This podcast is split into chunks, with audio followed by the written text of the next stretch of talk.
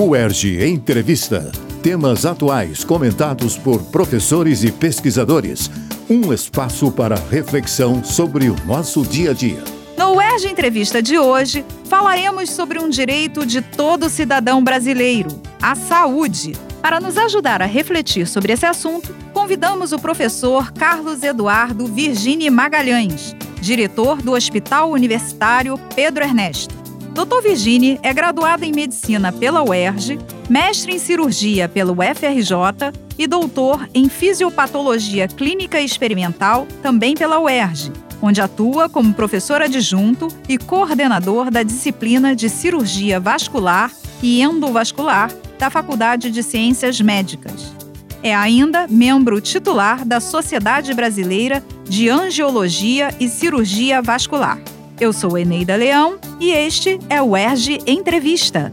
Doutor Virginie, obrigada por aceitar nosso convite. Eu agradeço estar aqui presente. Doutor, agora no dia 7 foi comemorado o Dia Mundial da Saúde. E o Sistema Único de Saúde brasileiro é considerado um dos mais complexos do mundo. Como o senhor avalia a saúde hoje e o porquê desse descompasso entre os princípios preconizados pelo SUS, como o acesso integral, universal e gratuito, e a dura realidade que vivenciamos no dia a dia? Bom, eu acho que na sua pergunta já tem um pouco da resposta, né? É essa complexidade que nós temos, né? Tanto do ponto de vista de populacional, nós temos uma população de 200 milhões de habitantes, que pouquíssimos sistemas de saúde têm que atender a uma população desse tamanho, e principalmente as diferentes realidades dessa população. Né? Você tem é, a política pública dentro do Rio de Janeiro, por exemplo, na cidade do Rio de Janeiro, ela é uma. Quando a gente pensa numa, no Rincão, no interior do Amazonas, para atender a população ribeirinha, por exemplo, é uma realidade completamente diferente, tanto do ponto de vista de, de logística quanto de qualidade de atendimento, de como é que você consegue atender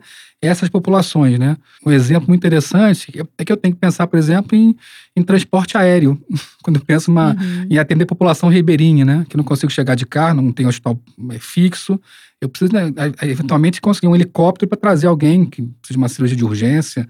Você ou imagina isso? Rio, né? Ou pelo Rio.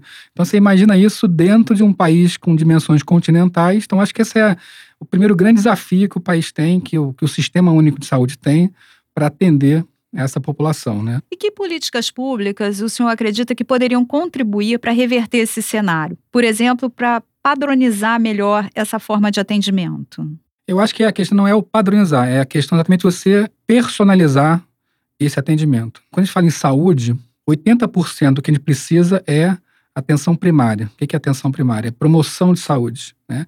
evitar que a pessoa adoeça, né? é tentar fazer é, com que a pessoa tenha atendimento, tenha orientação, tenha cuidados, sem necessidade de você procurar um hospital para internação. Ou, essa é a ideia. Então, assim, a gente, em saúde, 80% é isso: é promoção de saúde, evitar que a pessoa fique doente, ou cuidados básicos de, de saúde, onde passa por aí, por exemplo, cuidados com higiene, é, saúde bucal, enfim, existe uma série de coisas que você pode fazer. Seria o agente comunitário de saúde, por é, exemplo? É, é um dos personagens mais importantes, pensando nesse imenso Brasil, especialmente em rincões uhum. mais afastados, né? E 20% da saúde, dentro desses sistemas gigantes, esse sim é nível secundário e terciário, onde você exige, você precisa de tecnologia, de equipamento, de hospital, de internação. Isso é só 20%. Né? Mas é o 20% que custa mais caro. É uma coisa que a gente vê acontecer muito, é, doutor Virginie, que a população enfrenta são as filas nas emergências dos grandes hospitais. E muitas vezes são casos que poderiam ser é, atendidos em postos de saúde ou mesmo em hospitais locais, porque a gente vê muitas ambulâncias de, outro, de um município levando pacientes para outro, porque tem uma estrutura melhor. Como é que a gente poderia, então, reverter isso? Esse é exatamente o desenho político que o sistema precisa ter. É, quando a gente fala em atenção primária, secundária e terciária, é exatamente esse desenho. Não?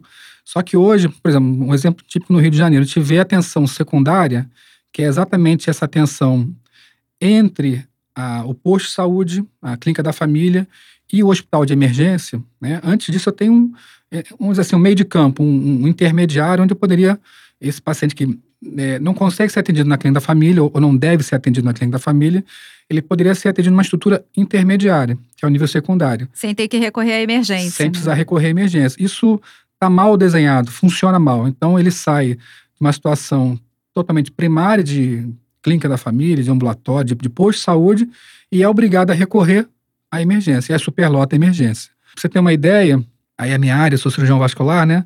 A gente fala muito de pé diabético, né? Um, o diabetes tem, tem lesões nos pés que pode eventualmente chegar até amputação. Se essa lesão ela for bem cuidada na atenção primária, lá no ambulatório, lá no posto de saúde, uhum. eventualmente ela precisa de um atendimento especializado. Não na emergência, não no hospital. Numa policlínica, num. Ambulatorial num, mesmo. Né? Ambulatorialmente. Né? Só que como esse desenho não está pronto, essa, essa estrutura não está bem, não se comunica bem entre elas, não funciona bem, esse paciente acaba tratando dentro do posto de saúde ou dentro da, da clínica da família, não consegue resolver o problema dele, chega uma hora que ele vira uma emergência de fato e vai parar na emergência do hospital, que é para internar. E assim, geralmente isso já passaram meses entre o início até que a coisa acontece, é, é, porque não, não funciona bem o, o sistema em si.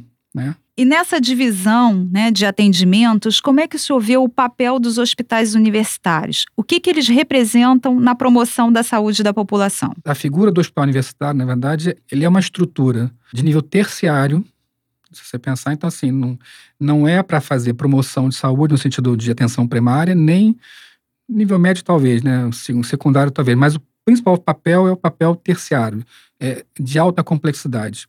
E, além disso, a formação de, de, de, recursos humanos. E especificamente sobre o Hospital Universitário Pedro Ernesto. Como o UP vem contribuindo nesse sentido? Eu acho nesse sem, atendimento à população? Eu acho que, sem dúvida, sim. Talvez o maior papel do UP, e aí eu não dá para falar do UP sozinho sem falar das faculdades, da universidade, da UERJ especificamente, é a formação de recursos humanos de alto nível. Então, se você entra dentro do hospital hoje, você tem, na verdade, você tem alunos de graduação de medicina, de enfermagem, como pós-graduação, como é, alunos de nível médio, técnico de enfermagem, enfim. Você tem todo uma, um quantitativo de pessoal, de, de, profissionais que são formados ali dentro, porque tem esse viés. O hospital tem esse tipo de viés, é um hospital de ensino uhum. e altamente especializado. Então, talvez esse seja o maior papel dentro, dentro da rede de, de saúde pública. Né? E o segundo papel, óbvio, é um hospital de, de terciário, de alta complexidade, onde a gente consegue atender é, de uma cirurgia de hérnia até uma cirurgia cardíaca. Você consegue oferecer alta tecnologia dentro da rede pública de saúde do Rio de Janeiro. E o desenvolvimento de pesquisas também. Sem né? dúvida. Isso é o que vem, é, é, o tripé da universidade, na verdade. Uhum. A gente faz assistência no hospital, a gente faz o ensino e, obviamente, a pesquisa faz parte desse, desse complexo que, é, que a gente chama de Hospital Universitário Pedro Ernesto. E nesse complexo também está inserida a policlínica? Como é essa estrutura? A Policlínica Picarneiro é uma, é uma policlínica, o que é isso? É um, uma unidade ambulatorial, não tem internação lá, onde você tem vários, várias especialidades médicas, é, cirúrgicas, de, de enfermagem, enfim. Então, é, o, o, grande papel da policlínica é realizar atendimento de nível médio e alta complexidade em nível ambulatorial. Então, esse casamento é perfeito entre o Hospital Pederneste, que tem a internação, também tem ambulatório, mas é um hospital voltado para a internação, uhum. e uma unidade que, que funciona ambulatorialmente. Professor, nos últimos anos, a UERJ foi duramente impactada pela crise do estado do Rio. Quais foram os reflexos desta crise no hospital? E como foi esse período? Como é que o UP reagiu a todo esse, esse processo? E como é que ele está trabalhando agora? A crise que aconteceu 2016, 2017, praticamente, né? Só começou a sair dessa história no primeiro trimestre de 2018. Ela foi muito ruim para o hospital, não tenho dúvida em relação a isso. É, o hospital ele encolheu na prática. Pra você ter uma ideia, no, no início de 2017, em janeiro, nós chegamos a ter 70 pacientes internados só, porque com os atrasos de salário que o governo do estado nos impôs, a gente não tinha pessoal sequer para trabalhar dentro do hospital. É, então, assim, o, o, impacto maior foi, eu diria que foi em relação à, à capacidade do hospital de oferecer, de participar dessa rede de saúde, né? Porque esse é o papel dentro da rede de assistência de alta complexidade. E por conta desse papel, talvez a gente tenha tido um pouquinho de sorte, se é que a gente pode dizer isso, dentro de uma crise terrível que foi essa do, do Estado que ainda estamos saindo dela, uhum. né?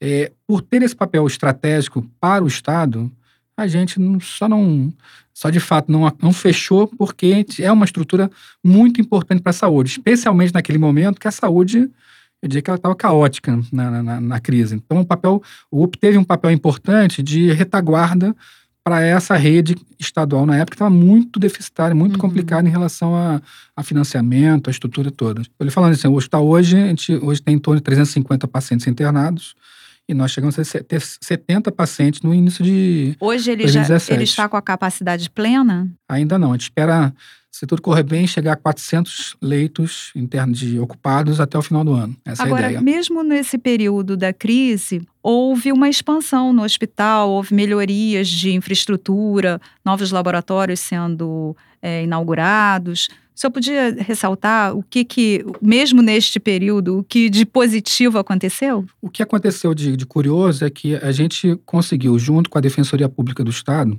garantir o custeio do hospital. Então, apesar da crise, custo, quando eu falo custeio, eu falo compra de insumo, de material, de medicamento. Isso se manteve, entre aspas, regular, esse custeio. Isso possibilitou, como o hospital ficou encolhido por conta de, da dificuldade dos, dos servidores de estarem atuando normalmente nessa época, a gente conseguiu investir parte desse orçamento em recuperação de, de enfermarias, em compra de, de equipamento, infraestrutura. de infraestrutura. Então foi um período de crise, mas que a gente continuou investindo no hospital, apesar dessa, dessa grande confusão que foram esses dois anos. E agora que a gente sai dessa crise, né, em 2018, a gente encontra o hospital mais equipado, na verdade, e com uma infraestrutura melhor quando a gente compara, por exemplo, com 2014, 2013. Como é composto o orçamento do hospital? Quais são as fontes que contribuem para esse custeio? Basicamente, nós temos dois, dois tipos de fontes. Né? Existe uma, um orçamento do Estado, esse orçamento que a gente, na época, é, conseguiu que ele se mantivesse regular, apesar da, da crise. Esse orçamento é a parte, o orçamento da universidade? É a parte, é. é o hospital, isso é interessante de falar, o hospital ele pertence ao ERJ, que por sua vez está ligada à Secretaria de Ciência e Tecnologia. O hospital não faz parte da Secretaria Estadual de Saúde, para vocês terem uma ideia. Né? Por outro lado, parte desse orçamento, dois terços, do orçamento de custeio do hospital vem da Secretaria Estadual de Saúde. Não tem nada a ver com a ciência e tecnologia. Da mesma forma, os salários de servidores, médicos, enfermeiros do hospital, quem paga é a Secretaria de Saúde. Não é a ciência e tecnologia. Quem, a, uhum. a ciência e tecnologia paga professores, mas não paga a, os médicos e enfermeiros. Então, assim, o nosso orçamento, o grande volume de orçamento pensando em recursos humanos e custeio, vem da saúde do Estado, da Secretaria Estadual de Saúde. E existe um outro, percentual, um outro percentual do orçamento, em torno de um terço de custeio, que vem do município. E, na verdade, não é do município, ele vem da, do Ministério da Saúde, que é pago através do município. É o do SUS? É o do SUS. E aí, esse, esse é um pouquinho mais cruel, por quê? Porque eu só recebo o que eu fizer. Então, se eu tenho uma crise uma greve, um, um, o caos como aconteceu, uhum. e a gente reduz o atendimento, ou seja, qual for a razão, eu deixo, deixo de entrar o orçamento. É de acordo com o atendimento. Né? Exatamente. Né? Correspondente. Então eu, tenho que, eu sou obrigado a faturar esse. Igual uma clínica privada. Uhum. Eu faço atendimento, faço a internação, faço a cirurgia, faturo, cobro isso e o Ministério da Saúde nos paga através do município. E eu acho que a gente conseguiu ter um fôlego muito grande nesse momento. Né? A gente pode falar, podia aqui falar de vários equipamentos novos que a gente conseguiu trazer para dentro do hospital. O último foi um robô da cirurgia da, robótica, da cirurgia robótica, né? Mas tem muitos outros equipamentos.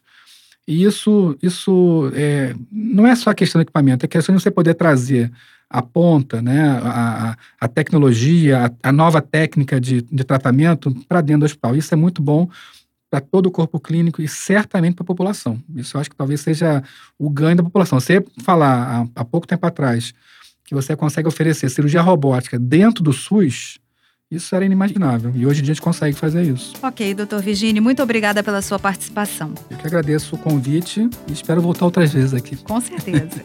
No UERJ Entrevista de hoje, conversamos com o doutor Carlos Eduardo Virginie Magalhães sobre o atendimento de saúde. Acompanhe nossa programação no site www.cte.com www.erg.br barra Rádio Erg e siga nossa rádio no Facebook e no YouTube. O Erg Entrevista. Equipe técnica, Daniel Barros, Gledson Augustos e Eduardo Sobral. Locução, Alfredo Fará. Produção, Rádio UERJ. Realização Centro de Tecnologia Educacional. CTE SR3.